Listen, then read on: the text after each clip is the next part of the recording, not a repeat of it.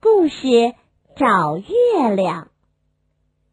有一天晚上，猪老大和老二在一起。猪老大说：“听说月亮不止天上有，地上也有呢。”老二说：“真的？那我们和朋友们一起去找找看。”老大说：“好。”他俩请来了一群小猪，四处去寻找。走到山泉边，一只小猪高兴的叫了起来：“哇，山泉里有一个月亮！”另一只小猪又说：“哇，露珠里有一个月亮！”又一只小猪喊：“哇，玻璃窗上也有一个月亮！”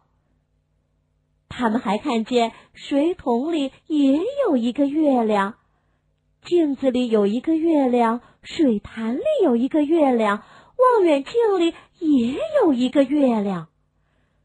月亮有大有小，多的数不清。一只小猪意外的发现，每只小猪的每只眼睛里都有一个小月亮呢。小猪们高兴的带着自己找到的月亮回家去了。